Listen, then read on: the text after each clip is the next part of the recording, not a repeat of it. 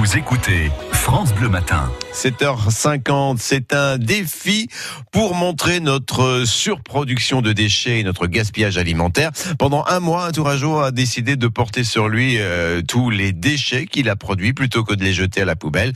Résultat, 15 kilos sur le dos qu'il va devoir traîner avec lui tout en haut de la tour Eiffel. Mais avant ça, eh bien, il est notre invité ce matin, François Desplan. Et on le remercie. Il nous attend d'ailleurs en direct par téléphone depuis Paris. Euh, bonjour, David Cosson. Bonjour. Alors ça ressemble à quoi une combinaison remplie de tous nos déchets produits pendant un mois? Ça pèse combien déjà? Bah Là, ça pèse une quinzaine de kilos et surtout, ça prend beaucoup de volume. J'imagine. C'est chaud en dessous. Ouais, bah, j'imagine, j'imagine. Vous l'avez gardé pas, vous la, vous la, vous ne la gardez pas pour euh, pour dormir quand même, rassurez-nous.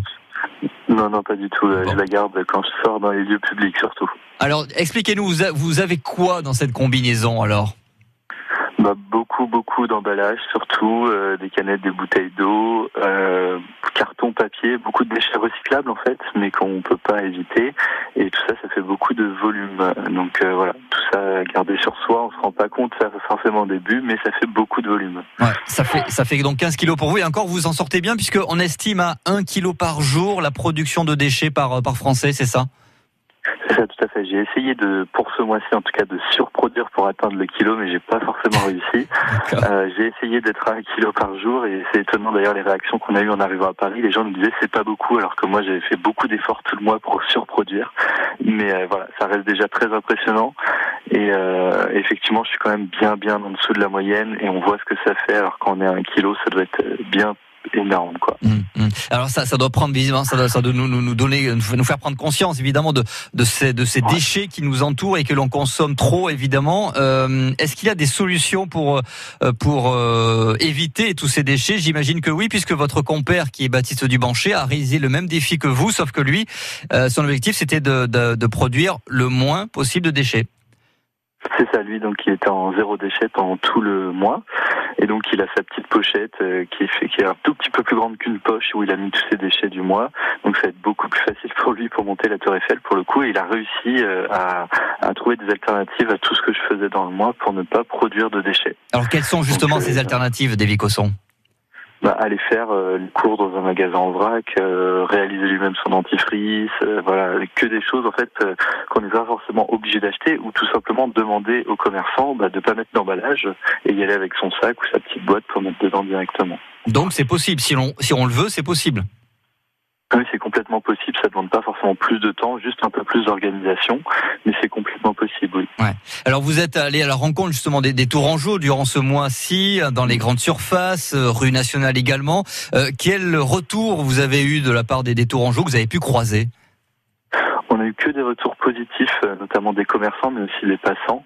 Euh, bon, sur les passants, c'était souvent un sourire et puis ils étaient assez étonnés sans forcément des fois poser de questions ou des fois être un peu plus curieux. Ouais. Mais le, le, plus positif, c'était vraiment les commerçants. On, on a, on a jamais, on nous a jamais euh, mal regardé parce que je suis rentré avec une grosse combinaison dans un magasin. Au contraire, ils étaient plutôt avenants, même dans les magasins rue nationale. Donc c'était vraiment intéressant et puis se posaient des questions pourquoi, comment, etc. Donc euh, plutôt très très positif de bah, des gens qu'on a croisés en général. Vous, vous, vous, pensez qu'on va y arriver à ce, euh, peut-être pas ce zéro déchet, mais en tout cas diminuer le, la production de déchets en France? On va y arriver dans les prochaines années? Bah, de toute façon, on va pas avoir trop trop le choix. Euh, après, l'objectif évidemment, c'est pas d'être en, en, zéro déchet, mais de moins produire. Surtout de, de, se rendre compte en fait, ça coûte moins cher, c'est plus confortable, on mange mieux. Euh, quelle raison on a de ne pas le faire en fait, mis à part qu'on est habitué à autre chose. Donc euh, de toute façon, ça vient de plus en plus. Il y a de gens euh, sensibilisés par ça, et on produit enfin voilà, on, a envie de produire de moins en moins de déchets. Euh, ça va, ça va, ça va se généraliser au bout d'un moment et ça commence déjà en fait. On entend de plus en plus parler déjà partout. Merci beaucoup, David Cosson. Et donc, vous allez euh, tenter de monter la Tour Eiffel euh, ce matin avec tous ces déchets sur le dos. Vous avez prévenu le, le monument. Ils vont pouvoir vous laisser passer? on a essayé de les prévenir, mais ça n'a pas été une, euh, une réussite. Et du coup, on va y aller sans avoir prévenu personne. Ah. On sait très bien qu'on passera pas le plan Vigipirate, donc on a trouvé des solutions. On va passer tous les déchets un par un, petit à petit, avec pas mal de personnes, et puis remettre la combinaison dans les escaliers pour la monter. Donc la première épreuve, c'est de rentrer dans la Tour Eiffel avant de la monter. Ça va, ça va prendre du temps. Bon courage à vous. Merci à vous. Adrien, Adrien a cassé l'explication pour vous. Ben justement, c'était ça, parce qu'il y a votre photo sur notre page Facebook et Annick s'inquiétait en disant, mais il ne pourra pas monter la tour Eiffel, il sera vite remis à sa place, nous dit Annick sur notre page Facebook. Donc voilà, vous avez prévu le coup et on, vous souhaite de réussir, évidemment.